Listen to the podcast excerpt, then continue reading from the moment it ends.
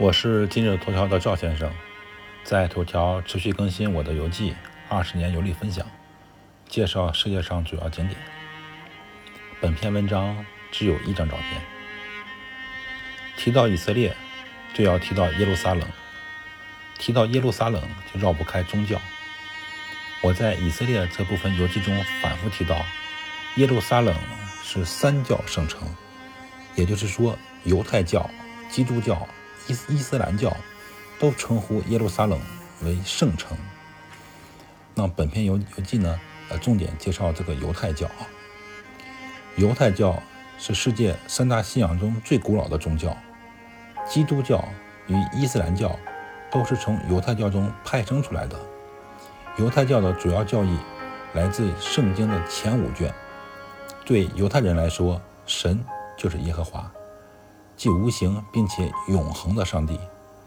与世界上其他宗教不同的是，犹太教不欢迎外族信仰，即不主动传教。坚持皈依犹太教者必须通过严格的考验才可以信教。我呢，分享一个知识点，就是如何从衣着上迅速判断他是不是犹太教徒呢？一般的犹太教徒祈祷时都会戴帽子。还记得我曾经在有关耶路撒冷哭墙中的有几种内容吗？就是不是犹太教徒也可以接近哭墙，但是接近哭墙之前必须头戴犹太教标志性的小黑帽。祷告的地方分割成男女两部分，男左女右。男士进入哭墙必须戴帽，没有帽子的游客呢，可以从入口处自行取这个纸质的圆形小帽戴上。在离开前交还就可以了。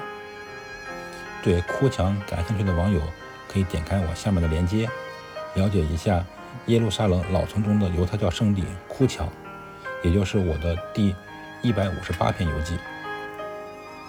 犹太教徒也分为几种，有比较世俗的，也有比较传统的。从这两种教徒的着装上就可以明显区分出来。我下面这张照片就是在马路上拍摄的。以色列传统犹太教徒的装扮。照片中共有四个人，他们穿着都是当地传统的犹太教徒的装扮啊。以色列正统教派人士的服饰，除了全身黑色的传统外套之外，还留有标志性的络腮胡，鬓角两边的头发也是很长很长。但最显著的特点就是头戴一顶带边儿的黑色的高帽。叫自由派的犹太人，只在参加犹太教仪式、读书或者吃饭时候呢，戴一顶很小的圆顶帽。为什么犹太教徒需要戴帽子呢？因为犹太教徒为了表示对上帝的敬畏，认为头上有天，也就是上帝，不可以直接脑袋对着天，就是不可以脑袋直接对着上帝。出于礼貌，需要用帽子呢隔离开。在犹太教中还细分几个教派。